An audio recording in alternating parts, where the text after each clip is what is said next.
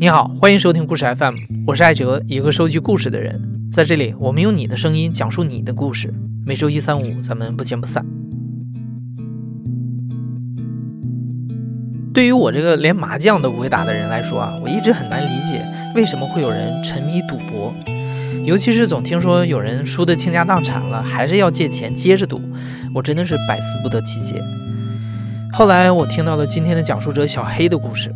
听到他因为赌博小小年纪就获得了令人咂舌的消费能力，后来又因为赌博陷入了一条不归路的整段的经历之后，我开始能够理解赌博对于一个人的诱惑和毁灭。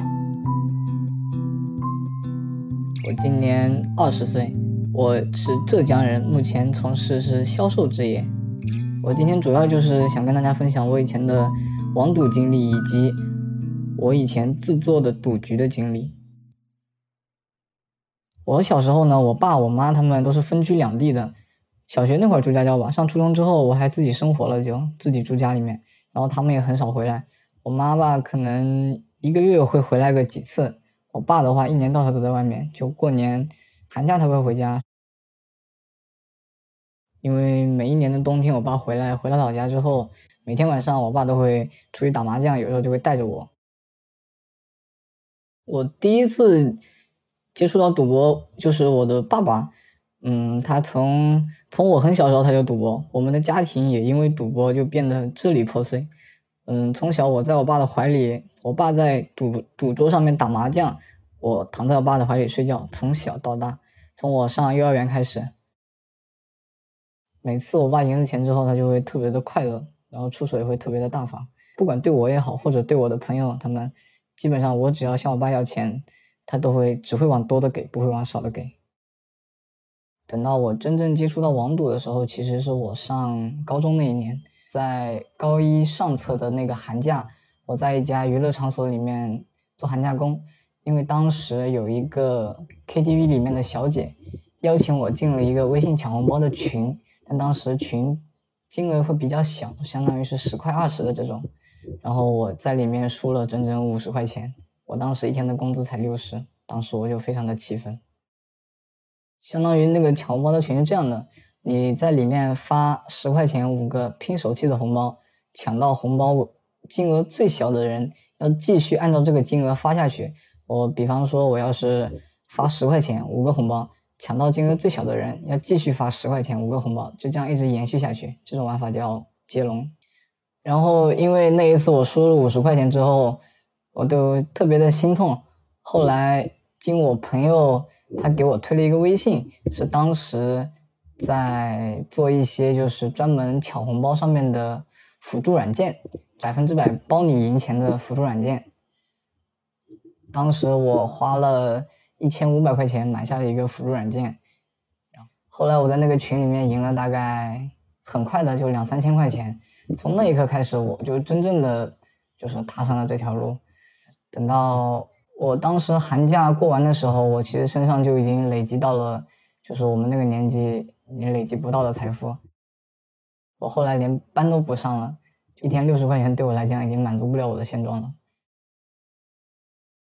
借着我从抢红包上面赢来的钱，当时我给我爸买了一条六百多块钱的软壳中华，然后还给他买了一个一千五百多块钱的一个打火机。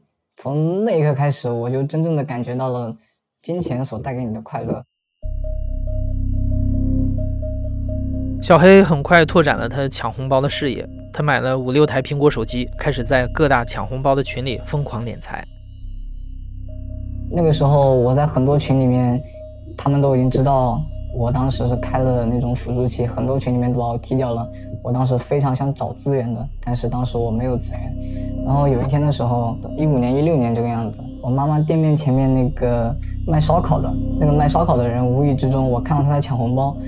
他当时跟我爸也认识，当时我跟他说：“我说我来开群，你给我介绍人过来，你给我介绍一个人，一个人头我给你两百块钱、三百块钱这个样子。”然后他后来给我拉了不少人进来，然后那个群就慢慢慢开始活跃了。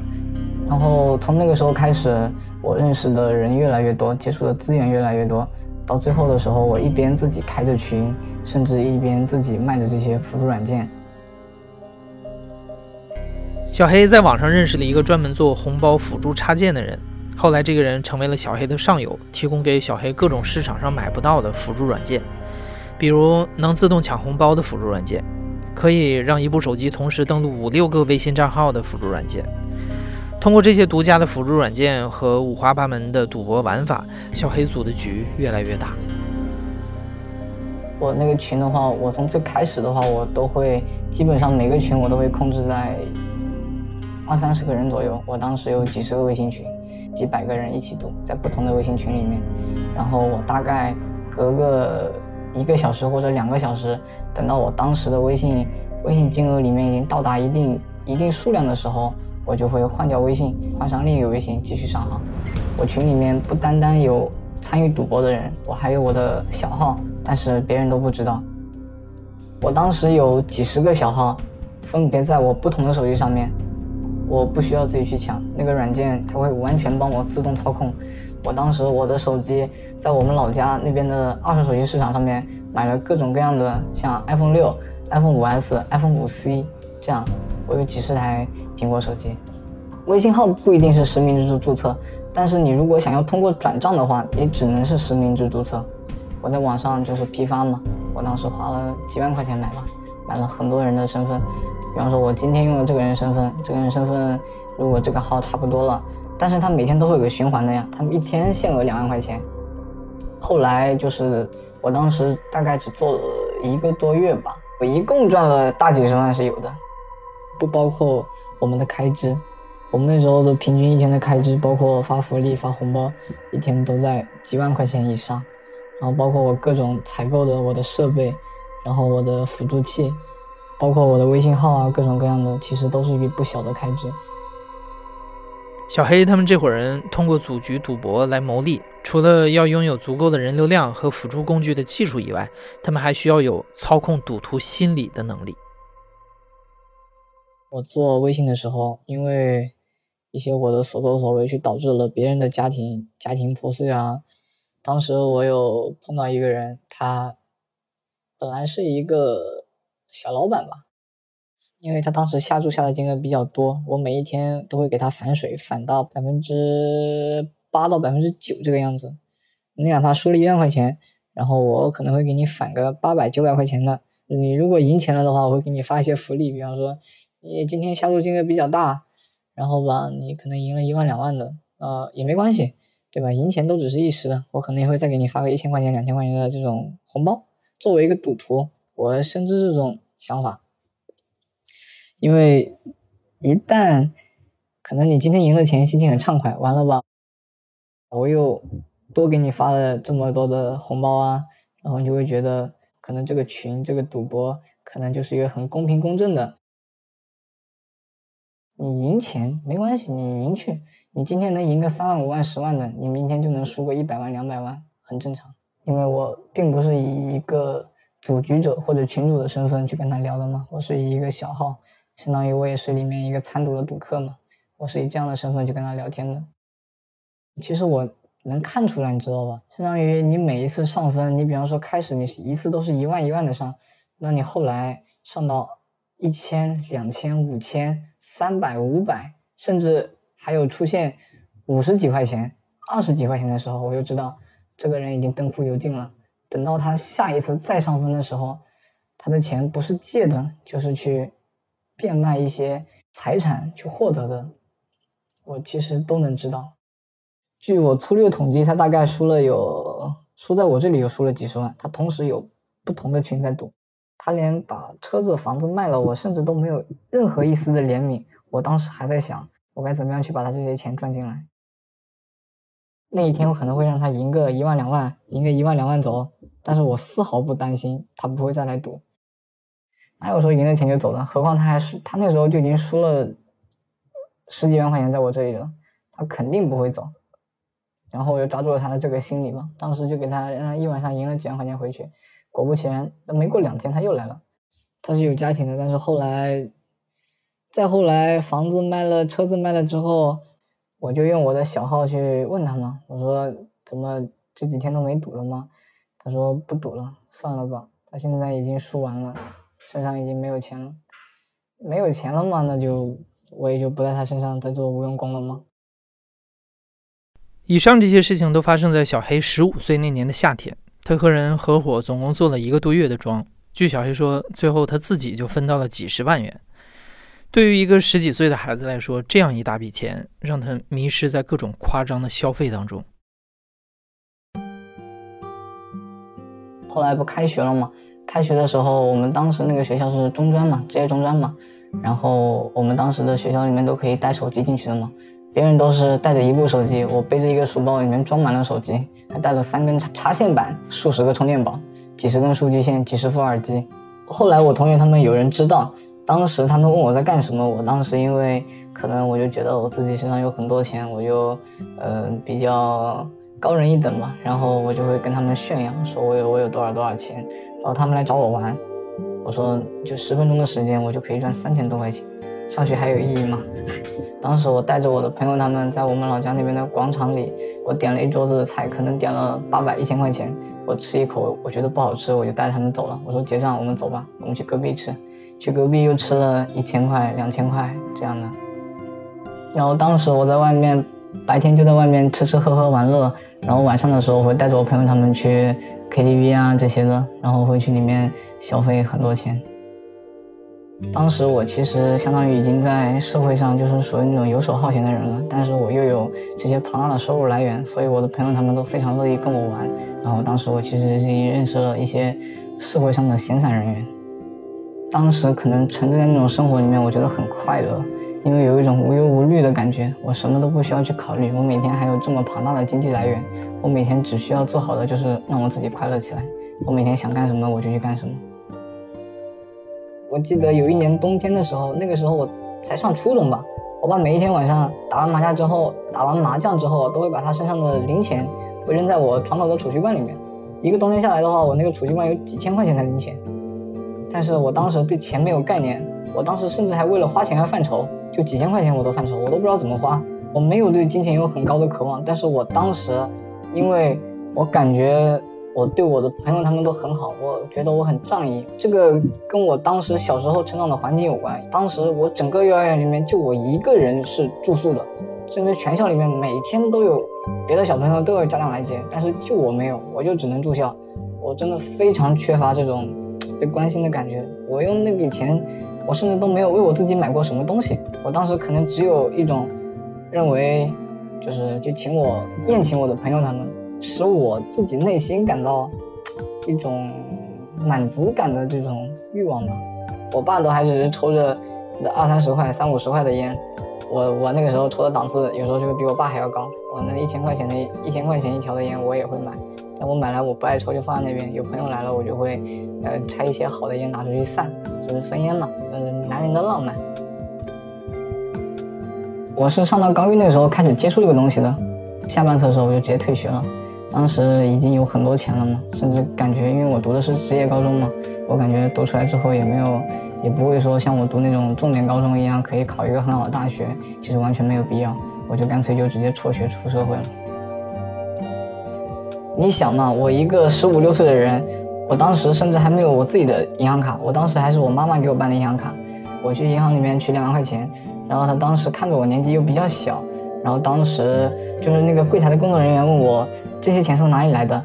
我说哦，这个是我妈妈的钱，我帮她来取的。就被这么一问，当时毕竟来路不明的钱，用起来是爽，但是你取取的时候，那我也会担心，比方说出点什么事情。等我需要用钱的时候，我就会找那种隔壁市区的人去取了钱，比方说你帮我取两万块钱，我给你多少个点，然后他们呢就会分别叫不同的人去当地的银行里面去会去取钱。后来，因为我爸爸不是知道了我在做这一行嘛，然后我爸爸他没有责怪我，然后他只是跟我说这种东西是犯法的，你尝到甜头了你就走吧，你就不要做了。因为那个之后我也听取了我爸的建议，后来法律上面不也有出一些政策吗？然后做到那之后，我就更坚定的就再也不去碰那些东西，我就干脆把我所有的设备啊也好，干嘛干嘛的也好，就是所有都出售了，就断了一切的联系方式。但当时我基本上没有在网上透露过我的真实身份，甚至不会有人知道坐在这个屏幕前的可能只是一个十五岁的少年。放弃组局之后不到一年，小黑接触到了一个网赌平台，这是他真正沦陷的开始。它里面就相当于一个赌博的平台。我退学以后，是因为有一天晚上，我跟我朋友他们在打麻将的时候，然后我在他们一边跟我打麻将，一边在手机上面进行着博彩。然后当时是因为我朋友在打麻将的时候，他短短用了五分钟吧，他五分钟就赢了三千多块钱。然后当时我就很好奇，我说你这个是怎么弄的？他的意思就是，他这也是一个赌博的软件，然后他分享了给我。然后我那天晚上回家的时候，我充了十块钱进去，歪打正着吧，可能赢了一百块钱。后来成功的取出来了，取出来这一百块钱，然后当时我就很开心。我第二天，因为我那一个晚上我赢了一百多块钱，我那天晚上很兴奋，我甚至觉得那一百多块钱赢的相当有成就感。以前小黑都是作为一个组局者，而且是通过外挂软件来操控赌博，所以小黑并没有体会过赌徒的快感。如今作为赌徒，虽然只赢了一百块钱，但是这让小黑发现了赌博的刺激，一种心跳加速的狂喜的巅峰体验。这是他第一次在一个公开的赌博平台中，凭着自己的实力和运气赢得的钱，至少当时他是这么认为的。然后我第二天的时候，我去找我朋友，去我跟他一起去玩这个软件。当时我们第二天的时候，甚至赢了，我们两个人合起来赢了两万多块钱，然后当时都取出来了。那个时候我就觉得，嗯，这个平台可能还是比较可靠的。但其实实际上，真的。不怕你赢钱，就怕你不赢钱，真的都是这样。没有人可以控制了心里的欲望。我们当时赌博有一个规律嘛，相当于我第一注我打一百块钱，我如果一百块钱没中，我打第二注，我第二注就打两百块钱。我想我不管怎么样，我是连着打十注、二十注下来，我总会中一注的吧？我每一次下注的金额我都会翻倍。呃，然后我当时就会这样，我就会想着我。以这种方式去打，去相当于叠金字塔嘛。第一次我没打中，我第二次我就金额翻倍；第二次没中，我就再翻倍，一百翻到两百，两百翻到四百，四百翻到八百，八百翻到一千六，这样翻上去，一直翻，一直翻，一直翻。但是我只需要中一注，我只需要中了一注之后，我都可以回本，我所有投入的钱我都可以回本。然后有一天，当时是连连续开了二十多把单，他就是不开双，我们就一直去压双。因为它这个叠罗汉之后，你叠到一定程度的时候，其实你资金已经是需要很庞大、很庞大的一个数量了。我们连跟了十把啊，三万二才第六把，六万四才第七把，当时就相当于把所有的钱都给压进去了，血本无归。当时他那边连开了二十多把单，然后导致我们输了十多万块钱。他最后开了一把双，但是我们已经一分钱都没有了。当时是一种很懊恼，然后也很愤怒，然后就感觉这个平台好像。好像他是不是在作假？当时我们就没有玩那个平台了，因为当时我们也没钱了嘛。当时我花天酒地的情况下，我们那段时间真的花了好多好多钱。其实小黑并非不明白，这个网赌平台很有可能就像自己当初在微信上设的那些局一样，是有人组局下套的。尽管小黑认为自己足够聪明，认为自己足够克制，认为自己深谙网赌背后的机制，但他还是低估了。毒瘾对人的理智的吞噬。采访当中，我们的制作人也不止一次地问小黑：“你曾经就是一个网赌的组局者，为什么你依然会在之后深陷赌博无法自拔？”小黑说：“没有赌过的人不会明白，赌到后面是不会存在理智的。”我的一个非常要好的朋友，他们以前是从来都不赌钱的，他突然找到了我，说他想赢一点钱，让我把那个软件分享给他，啊，想都没想我就给他了。然后当时我们一起赌钱，其实我带着他其实也赢了一点钱，赢了可能就几千块钱嘛。但那段时间我每天就是赢一点输一点，赢一点输一点。等到你真正后来的时候，你发现你输到一定程度的时候，你是控制不住你自己的。如果你但凡你身上还有一毛钱一块钱，你都可能想着还要能翻本，就是有这种想法，然后导致我当时又把我所有赢回来的钱全部一分不少的还了回去。我甚至当时问我的亲戚。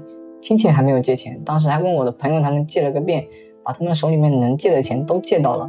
当时后来我实在是还不上钱了，因为那个时候已经开始社会上面已经出现了不少那种就是因为抢红包被判刑的、被抓起来的再也找不到我之前那些就是我的资源，包括我的上游，向我提供这些软件的一些经销商，我都找不到了。我已经所有的联系方式我都没有了，那些号码、那些微信号我都申诉不回来，因为我当时所有断的时候，我当时我的微信里面所有的联系人我都会统一把它删完，把所有的联系人删完。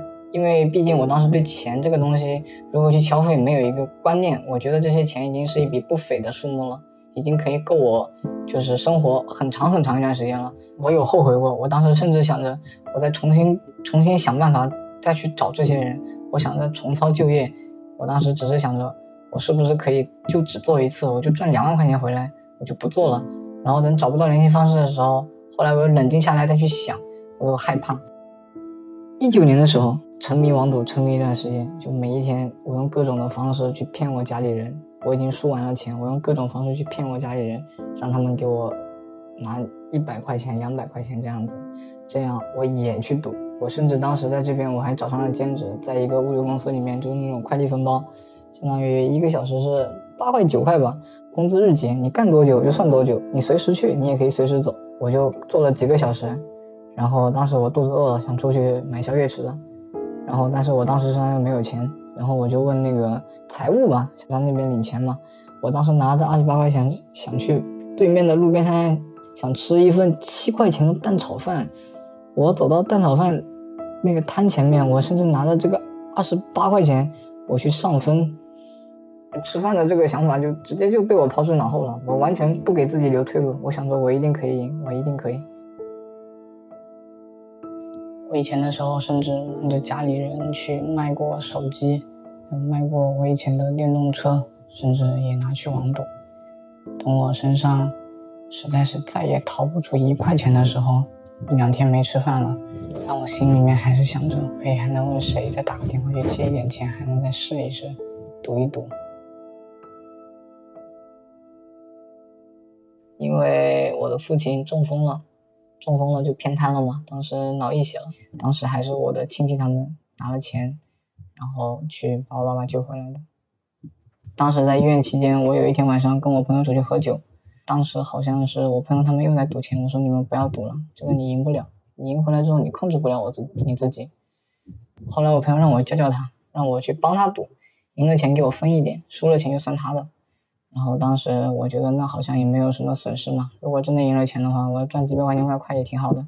当时对我来讲，几百块钱我已经是已经可以够我生活好一段时间了。然后后来那天晚上我喝完酒回去了，正好没事情做。当时我爸爸的医药费是放在我身上的，当时我爸的医药费当时在我身上还有个几万块钱呢。然后那天晚上我喝了点酒，加上自己当时又睡不着。就我一个人在那玩手机，我也不知道干什么，我就又一次去碰了这个东西，把这个软件下载了，另外一个软件下载了回来。因为我女朋友当时在的地方有点远，一来一回车费的话，打车的话是要一百五十块钱左右。然后我就在想，我如果要是去找他的话，我赢个三百块钱，我把我这个来回路费赢够就可以了。然后我就真的。每一次就只是赢三百块钱，我就收手就不玩了。然后那一天我还是像往常一样照常去赌，想着去赢两百就不玩了。然后结果我没赢到，我没赢两百块钱，我甚至一开始就输了。然后那时候就一直输，一直输，就很上头，真的很上头，你控制不住你的双手。然后等到我赢的那一千块钱已经全部输回去了，我当时整个人就可能已经是。我该怎么形容我当时我这个人呢？我当时可能就身体手手脚就失去了力气，然后身体比较麻，当时我全身的状态可能就是手脚麻痹，然后我就想着，那我是不是我之前也能赢钱，我是不是也可以把这个一千块钱再赢回来？我当时就真的只是想着，我赢回这一千块钱，我就真的不行，我就真的收手，也也还是不赌了，手脚都没有力气的那种，相当于你整个心都是。从一种悬浅的状态到你完全下沉，然后你的脑子转得飞快，那个时候我就会去想，那我是不是可以，比方说我去用我父亲的一些钱，我比方说我就只需要拿个一千块钱出来，我就打一把，我如果中了，那我就不玩了；我如果赢了的话，我把我父亲的钱放回去，我还能自己再带回那一千块钱，那样是不是也非常的好？当时就直接我第一注就下了一千块钱，结果输掉了。担心，我想着我现在已经把我父亲开始输他的钱了，然后我自己又充了一千块钱，拿我父亲的钱又充了一千块钱。后来我还真的从输到最后一千块的时候，我还真的赢回六千块钱了。但是我始终没有把我自己那一千块钱赢到。我甚至已经，因为我拿我父亲的六千块钱去赌，本来输到一千块的时候，然后后来我还真的赢回到六千，我父亲的医药费已经赢回来了。然后我当时还是所有赌徒的心理都是这样：我要是再赢一把，我要是再赌一把，我要是还能再赢这一把，我就真的不玩了。然后在那之后，我就把我没几把，我就把我父亲的生医药费当时就全部输完了。当时我身上已经没有一分钱了。第二天的时候，医院那边又送过来那个欠款通知条了嘛。然后我爸爸让我去交钱，结果当时我没有钱。我诚实跟他讲了，我说钱输掉了，我说我又去网赌了。我其实很希望当时我爸骂我一顿，但是他也没有。他说其实。你发展成这样子，他有他也有一定的责任。但那个时候赌掉了之后，然后吧，当时我有一个朋友，然后我那个朋友喊着，要不一起去喝一杯，去酒吧里面，然后就去了。然后我说我爸爸生病了，然后我也没跟他说我赌博的事情，我说我需要一笔钱去给我爸治病。然后我朋友当时非常爽快，他说你这样吧，你带我去医院，我去看看你爸爸。然后我就带他去了医院，去跟我看到了我爸。我爸当时在病床上面，然后我朋友他非常仗义的拿给了我一万五千块钱，他说你看病重要。当时我非常的感激他，我到现在都非常感激他。那个时候我爸他坐在病床上面，他甚至上厕所，最开始的时候他都没有办法下去走路。记得当时有一天晚上嘛，那天晚上我爸凌晨两点钟了，我在那边听歌，在那边看着窗户，我也不知道我在想什么。当时我就感觉生活已经没有希望了，我爸当时已经丧失了劳动能力。当时我爸就坐起来，当时就跟我讲，他说他这辈子可能会拖累我。他说，他说他以后可能就再也没有办法去帮助我了。他说以后我可能还需要你的照顾。我爸说实在不行，他要不就死了算了吧。他突然就抬头看着我，他说：“以后你就真的好好生活下去，去珍惜这世界上所有来之不易的东西。你感觉，你感觉可能来不及了，但是实际上，在你感觉你来不及的时候，真的都来得及，你都还有办法去补救。”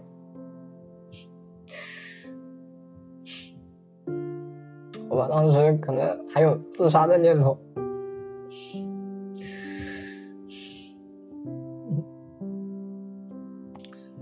然后我当时，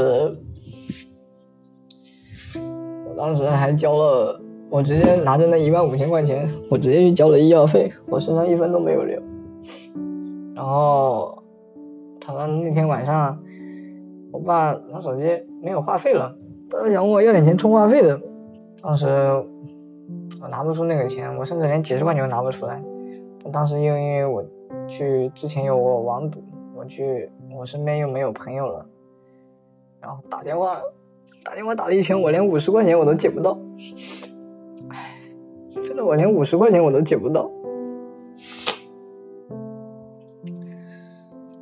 我也不好意思再打电话问我那个朋友，我说你能不能借我五十块钱，我充个话费。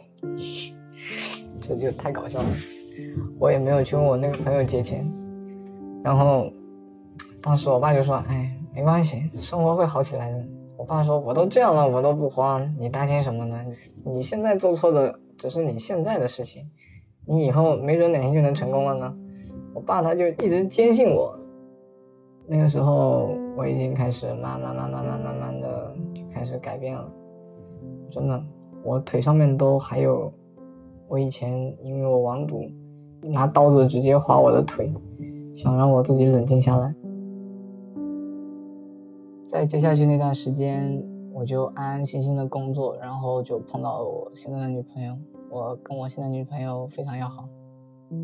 我现在我就每天兼职，我送着外卖，我一天赚五十块钱好了，我就拿给我爸，我说你这样吧。我说我昨天晚上送外卖，我送了一百块钱，我们一人一半吧，我给你五十块钱。然后我都觉得哇，太自豪了。我现在已经是家里唯一的顶梁柱了。其实，在这一年里面，比方说我身上要是有点小钱了，发工资了，有个几千块钱，我偶尔心里面也会有冒出那种，就是我要是再去试试看的念头。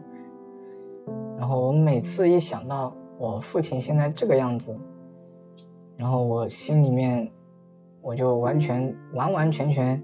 把网赌抛得一干二净，我心里面只是想着我应该怎么样去赚钱。但是每隔一段时间，我都会会再有这种念头。但是我每次一有这个可怕念头的时候，我都会去打电话给我的父亲。我也没有跟他讲，我只是想问问他最近的近况，然后用他来激励我自己。在这一年里面，生活的不能说有多好吧，但我觉得我的心灵得到了非常非常好的净化。我感觉我自己能成功的把自己的欲望控制住了。我现在大概平时白天早上都是八点钟到公司上班，我不管下班的再晚，我都会骑上电动车送外卖，一直坚持到十二点或者一点甚至两点。到周六的时候，我可能会送到天亮，哪怕我送到天亮，我一觉睡醒之后，我也还会继续骑着车子出去送外卖。每天就这样一直。轮回，轮回，轮回，从去年的七月份开始，一直到现在，已经有半年多了吧。小黑说，他希望用自己的故事去劝解大家不要赌博。他甚至会在网上私信陌生的赌徒，劝他们不要再赌博。但他收到的回复寥寥无几，而且其中有人问他：“哥，你能不能教教我怎么赌？我实在熬不住了。”小黑之所以如此殷切的希望能帮助陌生的赌徒上岸，是因为他曾经把自己的朋友亲手推下过赌博的深渊。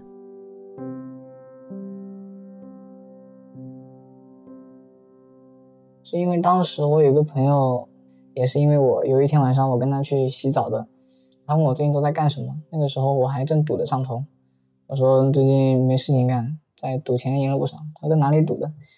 就因为这一句话。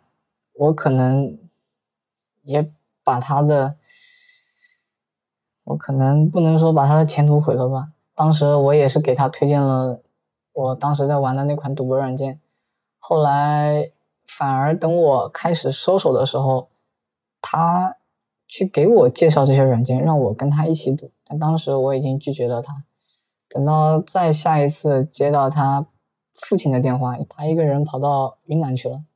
说联系不上他了，让我帮忙联系一下。我就打电话给他，他接了电话。我说你在哪里啊？他说还能干什么？他说最近钱都没有。我说又怎么了吗？他说赌钱输掉了。我说你输了多少钱？他说他输了两千块钱，但其实他骗了我。后来我去问过他爸爸，他说他爸爸在他出门的时候给他拿了五千块还是六千块的，然后他婶婶也给他拿了两千块钱。他分别以不同的方式去骗了他的家里人，大概骗了接近一万块钱吧。他才出门半个月都没有。然后我问他你现在哪里？他说他现在在云南。我问他具体在哪个城市，他不跟我讲。然后后来我就跟他开了位置共享，发现他好像已经快接近到云南的边境了。后来我跟他聊了好一会儿之后。他才跟我实话实说，他说他网赌又输了，他在外面还欠下了巨额债款，他已经打算去偷渡过去去贩毒了，但当时我身上也没有钱。他当时说他在外面已经待了两个晚上，没有吃饭，也没有地方住。当时我是给他转了六六十五块几毛钱，我把我身上所有的钱我都给了他。我说你这样，你不管再怎么样，咱该去想的是怎么办法去解决，而不是想着说你怎么办法去运毒。我说钱可以慢慢赚，但是我跟你讲，你一旦你去做这个事情，你这辈子你就毁掉了。然后我又偷偷的用我另外一部手机去拨通了他爸爸的电话，我跟他爸爸说了实情，他爸第二天就买了一张去昆明的火车票还是机票，就把他带回来了。他爸爸一直很感谢我，你知道吧？但是我觉得他越是这么说我，我就越觉得我对不起他。我现在那个朋友，我。上上个月还能联系到他，上个月跟这个月我根本就联系不上他，我还有一种很强的预感，他可能又走回了老路。但是这一回我真的没法帮他了，我连自己我都顾不及了。然后后来我爸出院了，出院之后我就真的，我就真的好好的有悔过我之前的所作所为。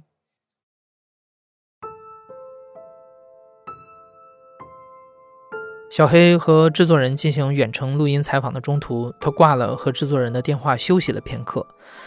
但没有停止录音的录音机无意间录下了一段期间他和父亲的通话。在经过了小黑的同意之后，我们决定就用这段录音作为这个故事的结尾吧。我今天感觉我做了一件非常有意义的事情，我联系到了一个电台，我平时都听他们的节目，然后吧。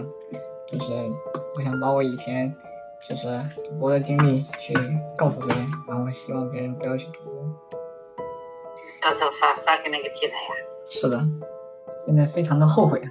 你说我们要是你要是不赌，我要是不赌，那对吧？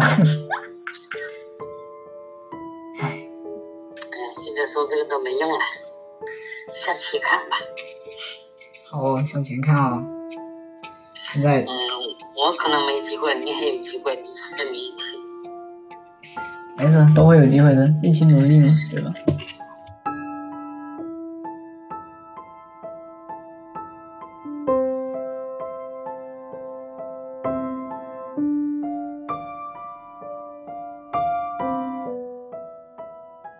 现在正在收听的是《亲历者自述》的声音节目《故事 FM》，我是主播艾哲。本期节目由王靖远制作，声音设计孙泽宇。感谢你的收听，咱们下期再见。